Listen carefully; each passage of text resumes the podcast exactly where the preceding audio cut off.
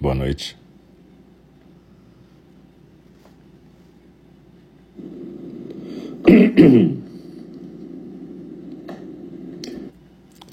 Estamos voltando aqui com o segundo programa da quarta-feira, 11 de agosto de 2021, aqui no nosso Zendô virtual de Enindi, do Templo Zen do Cuidado Amoroso Eterno. A gente está funcionando aqui há mais de um ano e meio, né? Desde março do ano passado, desde o começo da pandemia, e como a pandemia continua, a gente continua achando que colocar pessoas numa sala fechada não tem para respirar não é uma boa ideia nesse momento. Então a gente continua no nosso Zendô virtual.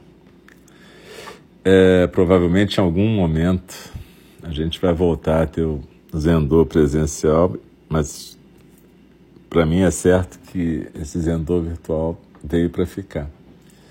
Porque independente do, do fato de ter uma possibilidade de presença física, a gente vai continuar transmitindo também do ponto de vista virtual. Isso foi um ganho que a pandemia nos trouxe, né? essa possibilidade da gente conviver nessa prática, nesse espaço. E poder realmente construir essa coisa que a gente sempre fala, né? que a gente está sempre junto, somos todos um. Né? E realmente esse espaço virtual deu para a gente essa possibilidade. Então eu queria, eu sou o Alcio, eu queria agradecer a presença de todas e de todos, quem estava aqui na meditação. Legal, a gente agora vai continuar na fala do Dharma. Quem não pôde estar na meditação, eu sugiro que depois pratique, pegue a meditação aqui no Show Reels ou no SoundCloud, onde quiser, porque a meditação, como eu tenho dito, a gente está pareando mais ou menos com o tema que a gente está estudando. Então, daqui a um minuto, a gente, um ou dois minutos, a gente vai começar a fala do Dharma dessa noite. A gente vai começar a parte 2 do, do livro, né? a parte 2 do Aberto ao Desejo, que fala do apego. Então, a parte 2 começa no capítulo 4, na página 81. E então a gente vai ler, vai começar a ler essa parte agora. É, eu lembro que tá, tudo isso está gravado, está numa lista lá chamada. Está numa lista lá no SoundCloud que fala de amor, desejo, vida e morte. Tem todas as falas do Dharma e meditações dessa temporada aqui. E, bom, tem tudo gravado lá, gente. Tem mais de 710 áudios gravados. Tá tudo lá para quem tiver vontade de praticar com a gente. Eu acho até bem interessante, porque como tem anos de prática ali, né? Vocês podem ver como é que a gente está praticando e como é que a nossa prática está evoluindo. O Dharma vai se manifestando não como um dogma, mas como uma construção contínua, né? desde o tempo do Buda Shakyamuni, ou talvez até desde antes. Então, na verdade, isso é interessante, é uma coisa que vocês podem ver nos livros que a gente escreve, nas falas que a gente grava a gente vai se modificando, então não é uma questão de certo ou errado, mas é uma questão de amadurecimento da prática. Então isso acontece comigo, com todos os professores e com todos os praticantes. Né? Mas está tudo gravado, a gente pode ver como é que a gente está evoluindo nesse tempo. Então, é, eu lembro sempre que a fala do Dharma é como se fosse uma prática de zazen. E a gente se coloca na postura aquela postura oriental ou ocidental, como eu estou aqui na cadeira, com os pés no chão, as coxas paralelas, a coluna ereta, sem encostar no espaldar, ou qualquer postura que você possa ficar se você tiver algum problema de postura, tá? E aí a gente convida o sino a soar e a gente recita o verso da abertura do Dharma, que é um verso de intenção, da gente colocar uma intenção de estar realmente presente nessa prática, tanto quem fala como quem ouve. Normalmente a gente recita esse verso em conjunto três vezes. Assim como a gente recita o verso do final, que são os quatro votos do Bodhisattva, que são as nossas intenções para a nossa vida do dia a dia. Então a gente recita também juntas três vezes e no final eu recito um versinho do Dogen que nos recomenda prestar atenção e não perder nosso precioso nascimento humano. É... Então é isso. É, a gente vai então dar início aqui à nossa fala do Dharma. muito obrigado a todas e todos que estão presentes hoje com a gente aqui.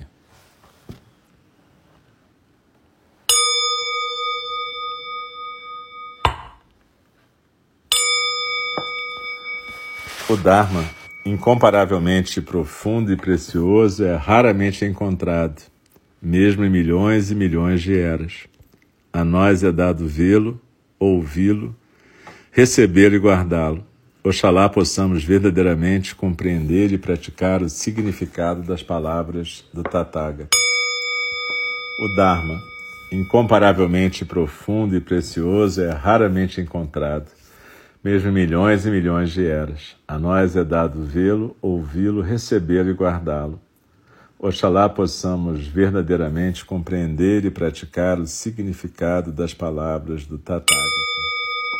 O Dharma, incomparavelmente profundo e, e precioso, é raramente encontrado, mesmo em milhões e milhões de eras. A nós é dado vê-lo, ouvi-lo, recebê-lo e guardá-lo. Oxalá possamos verdadeiramente compreender e praticar o significado das palavras do Tathagata. Então, parte 2 do Aberto ao Desejo do Mark Epstein. Apego. Tem uma, uma epígrafe aqui. Do Ramayana, na página 259 do Ramayana. Senhor de Lanka, sou o filho do vento, veloz ou lento, irresistível em meu disfarce. Sou um animal. Aquilo que chamas de beleza não virará a minha cabeça. Isso é o Hanuman falando para o Ravana, né? Cruzei o oceano como apenas uma pessoa sem apego aos desejos mundanos consegue cruzar sem esforço o oceano da existência. Retire seu coração de Sita, ou será um roubo caro, pois é por conta da energia dela que saltei sobre o mar. Capítulo 4 O sabor da separação.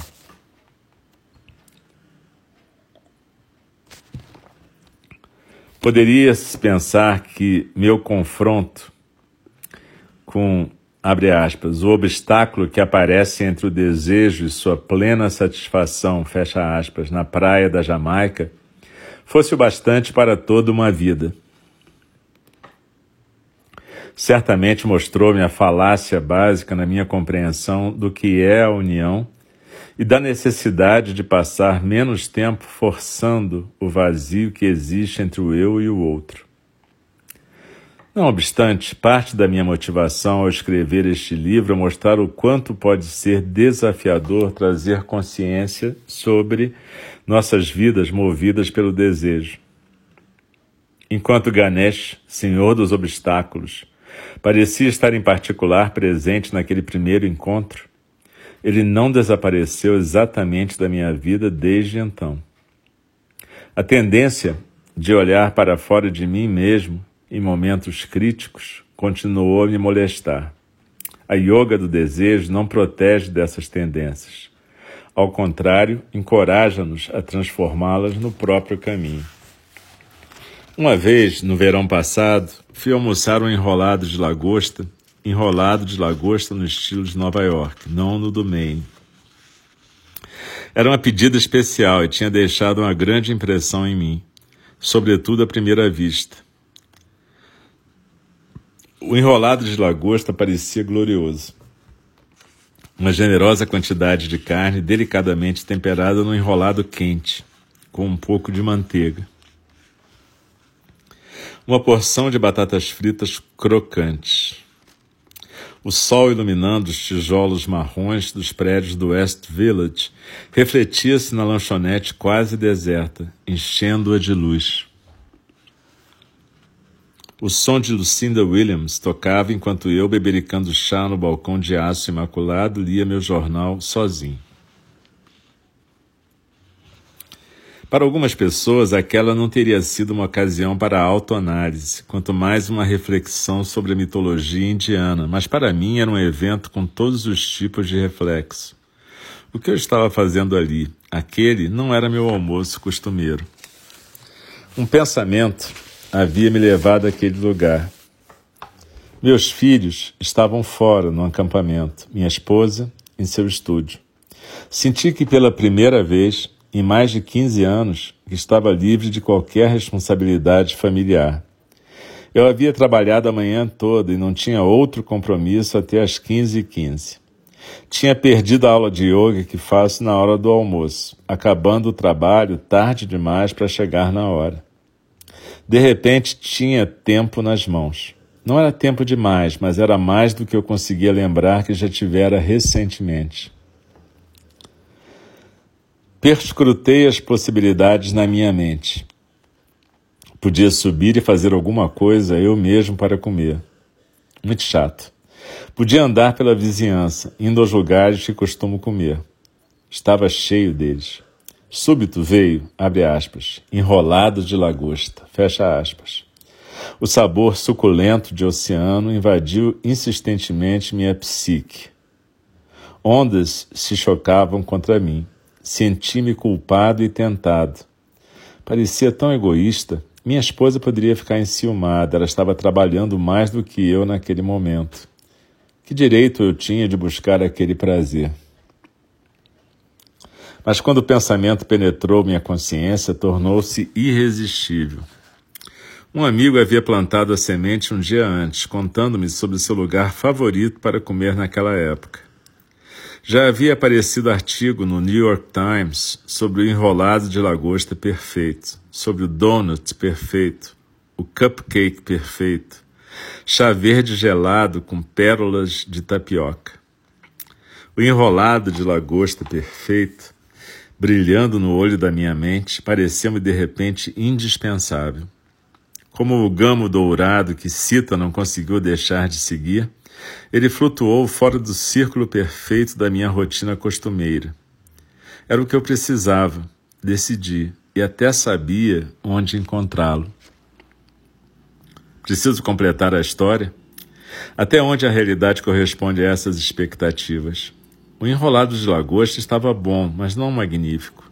Eu o comia devagar, com cuidado para saborear cada pedaço, tentando extrair a essência, mas ela desaparecia antes de eu me satisfazer.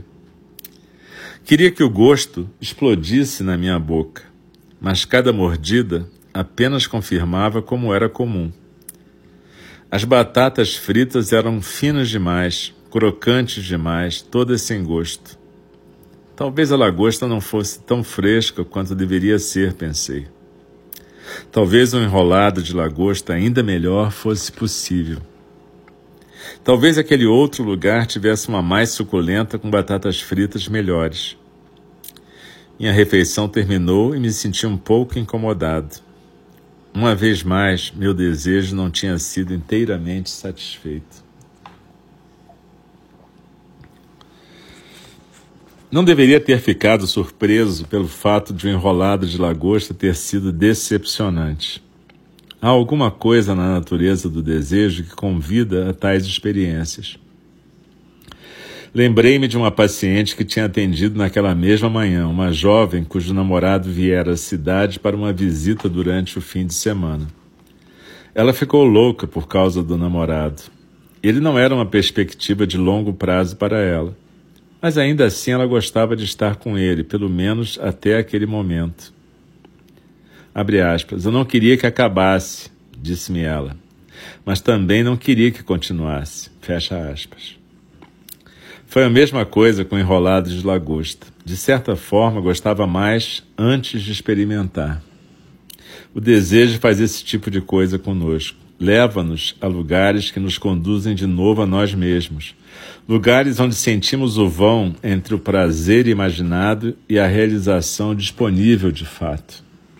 Lugares onde nos sentimos traídos por uma falta de possibilidade. Até mesmo quando o desejo se move na direção da satisfação também parece ir em direção à insatisfação. O paradoxo está na sua natureza. Abre aspas. Talvez fosse só um enrolado de lagosta mal feito, fecha aspas. Você poderia argumentar.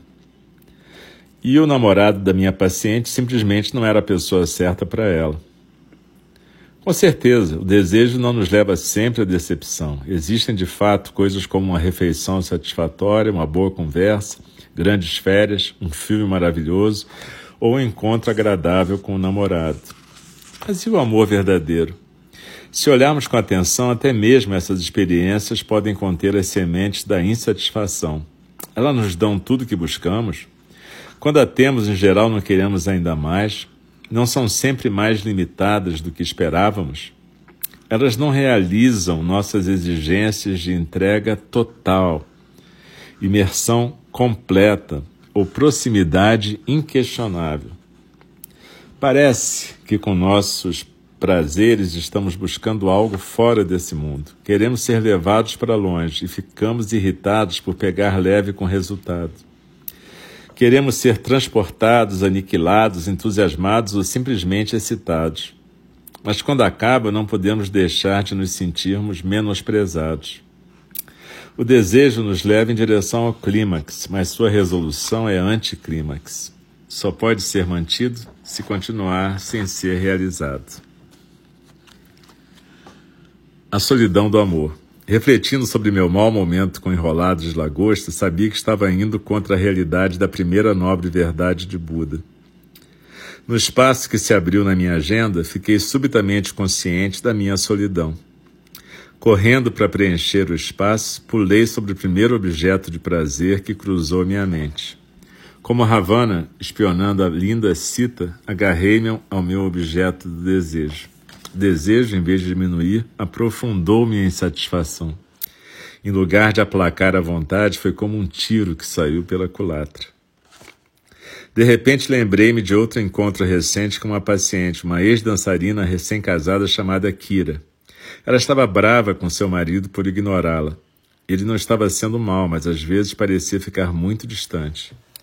Não pareciam estar tendo problemas sexuais e o tempo que passavam juntos a deixava feliz. Simplesmente não era suficiente. Sentada comigo no meu consultório, Kira parecia confusa. Essa solidão não a deixava em paz. Não era o que ela esperava do seu casamento de três anos. Nos seus votos matrimoniais, seu futuro marido prometera tê-la e mantê-la, mas ela estava se sentindo decepcionada. Se fosse um bom relacionamento, ponderou ela, eu não estaria me sentindo dessa maneira. Fecha aspas. Mas era difícil prever como o casamento poderia ser muito melhor sem mudar completamente as personalidades do marido e da esposa. Abre aspas. Não gosto de me sentir em segundo lugar, fecha aspas, disse-me Kira, ao me contar como ficou aborrecida porque seu marido interrompera o jantar que ela preparara cuidadosamente para atender o primo ao telefone. Isso a lembrava de como costumava se sentir quando era criança, com a sua mãe e irmã conversando animadamente uma com a outra. Ela puxava as mangas da mãe fazendo perguntas, mas continuava a ser ignorada. Achou que tinha deixado esses sentimentos para trás, tinha encontrado o homem que amava e que era seu amigo e também amante. Abre aspas. Talvez ele não seja um homem o bastante para vir atrás de mim, fecha aspas. Pensou em voz alta, como se estivesse se desculpando, ciente de quanto essa ideia pareceria retrô para mim. Ao mesmo tempo em que eu tinha compreendido a necessidade de intimidade de Kira, senti que havia algo não realista nas exigências dela. Ela parecia estar vivendo uma experiência de solidão que é muito comum em pessoas que, de um jeito ou de outro, entre aspas, têm tudo. A maioria de nós é educada para achar que a chave da felicidade está fora de nós mesmos. Olhamos para o exterior para nos apaixonarmos, termos uma família, fazer uma carreira ou construir uma casa. E esperamos que esses níveis de realização sejam suficientes. Quase sempre, porém, descobrimos que, para nossa decepção, que quando um nível de necessidade é satisfeito, outro aparece para tomar seu lugar. Há uma variedade de reações quando essas necessidades surgem. É mais comum, conforme Kira descobriu, ele tentar espremer mais suco do que já rendeu. Ela queria mais tempo, mais sexo e que seu marido fosse mais homem. Ela estava direcionando tudo para ele. Outra estratégia comum é tentar acabar com o sentimento de solidão por meio de comportamentos que já funcionaram antes. Assim, as pessoas se voltam para comida, drogas ou álcool ou buscam gratificação sexual para tentar aplacar sua decepção. Esse é o caminho para a compulsão ou vício, e suas vítimas são uma legião. A terceira reação relacionada é se virar contra aquilo que você quer. Kira já estava perigosamente perto disso. Como não conseguia que seu marido lhe desse mais atenção, começou a atacá-lo, primeiramente em seus pensamentos, depois com suas ações. Ela ficou distante, mal-humorada e o ignorava sexualmente, contaminando suas relações íntimas e se fechando. Então ela se sentiria ainda mais justificada em sua infelicidade. Se essa dinâmica continuasse sem ser verificada, não tenho dúvidas de que o casamento de Kira seria fraturado fazendo-a buscar felicidade por meio da atenção de outro homem. Mesmo assim, Kira poderia enfrentar o mesmo problema mais adiante. O despertar da solidão é um momento muito estranho num relacionamento. Às vezes é sinal de que as coisas estão claramente mal e que se deve fazer alguma coisa para colocar as coisas em ordem de novo. No entanto, neste nem sempre é o caso. É uma daquelas velhas verdades sobre o amor que, enquanto oferece oportunidades sem igual para a união e para a suspensão dos limites do ego, ao mesmo tempo nos carrega como ondas até a praia da diferença, da particularidade da pessoa amada. Cedo ou tarde, conforme Sita e Rama demonstraram no Ramayana, e da maneira como eu agi na minha busca pelo enrolado de lagosta perfeito, o amor nos faz sentir inexoravelmente separados.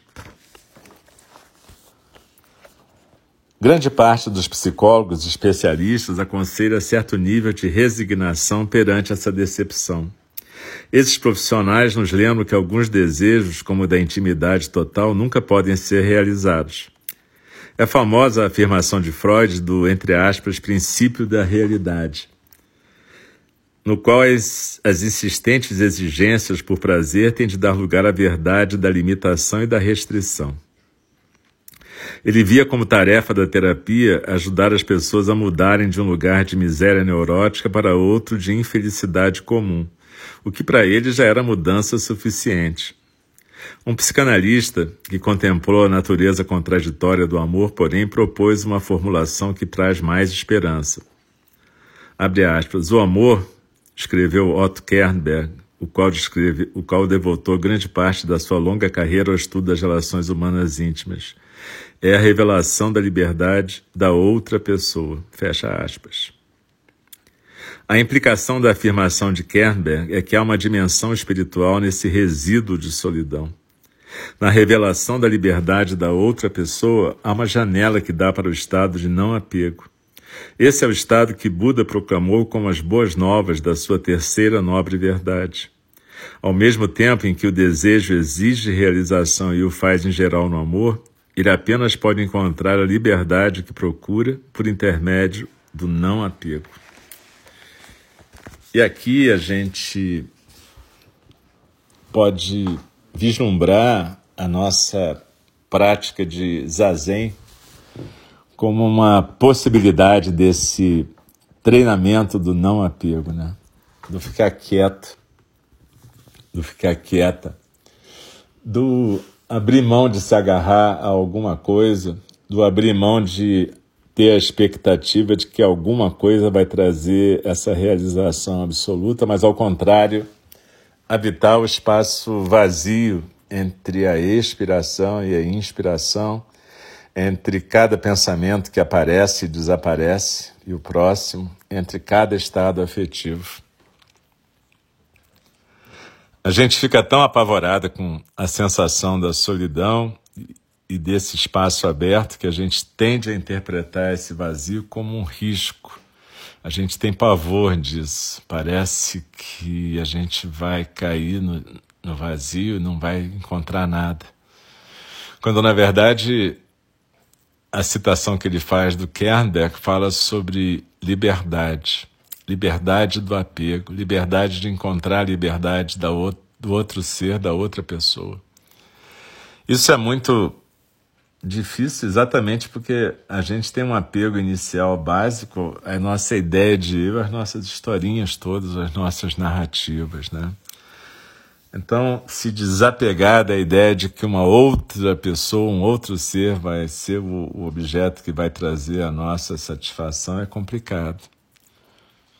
A gente tende a achar mil motivos na realidade para se colocar como vendo claramente a insatisfação como tendo a ver com alguma realidade, não como tendo a ver com a impossibilidade de realização do desejo. Mas é isso que o Mark fala aqui. É óbvio que relações podem ser trabalhadas e melhoradas, mas tem um resíduo aí de solidão, tem um, uma solidão básica que está nesse espaço aberto e que a gente tem muito medo. A gente tem tanto medo que a gente tem que preencher ela com alguma coisa que a gente vai buscar compulsivamente. Seja uma droga, seja sexo, seja comida, seja religião, seja política, seja lá o que for, alguma coisa que evite o nosso encontro com essa sensação de vazio e solidão. Mas a, as boas novas do Buda, que é exatamente esse não apego, que é a libertação. É muito contra o nosso senso comum. A gente tende a achar que Libertação significa prazer e não esse estado de poder ficar no espaço aberto, de poder cruzar o vazio ao encontro de alguém que é livre também. E de, portanto, aceitarmos a nossa situação, a nossa condição de singularidades momentâneas num universo vasto e infinito brilhos de luz de consciência que podem se encontrar fugazmente, mas que, se tentarem é, preencher esse vazio, vão estragar tudo, na verdade. Vão estragar esse encontro possível. Esse encontro feito de um resvalar de singularidades brilhantes no infinito do vazio. O problema é que a gente quer preencher esse vazio sempre, né? seja com o que for. Normalmente a tentativa mais comum é com droga, álcool ou religião. A própria meditação pode ser uma tentativa, se a gente imaginar que através da religião ou da meditação a gente vai encontrar esse prazer etéreo permanente. É, o Buda sempre falava sobre o precioso nascimento humano, né? E a gente sempre fica encasquetado com essa expressão. Por que precioso nascimento humano? Porque é a possibilidade de desfrutar da vida, de todos os seus sabores, independente de quais sejam. E aprender a ser gourmet com a vida, não ser compulsivo, nem compulsivo. Isso não é tão simples. O caramba acabou de tomar água aqui e está me olhando. Olha para caminha, vai, filho.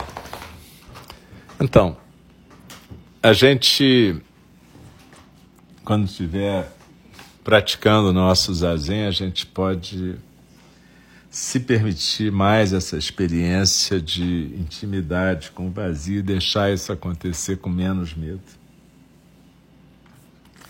Então, como eu estava dizendo, se você não pôde praticar a meditação que veio logo antes dessa fala, eu sugiro que você dê uma praticada lá.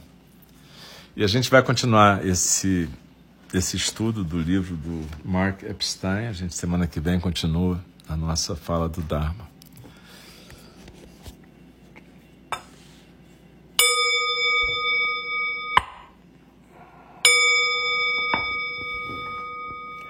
As criações são inumeráveis, faço o voto de libertá-las.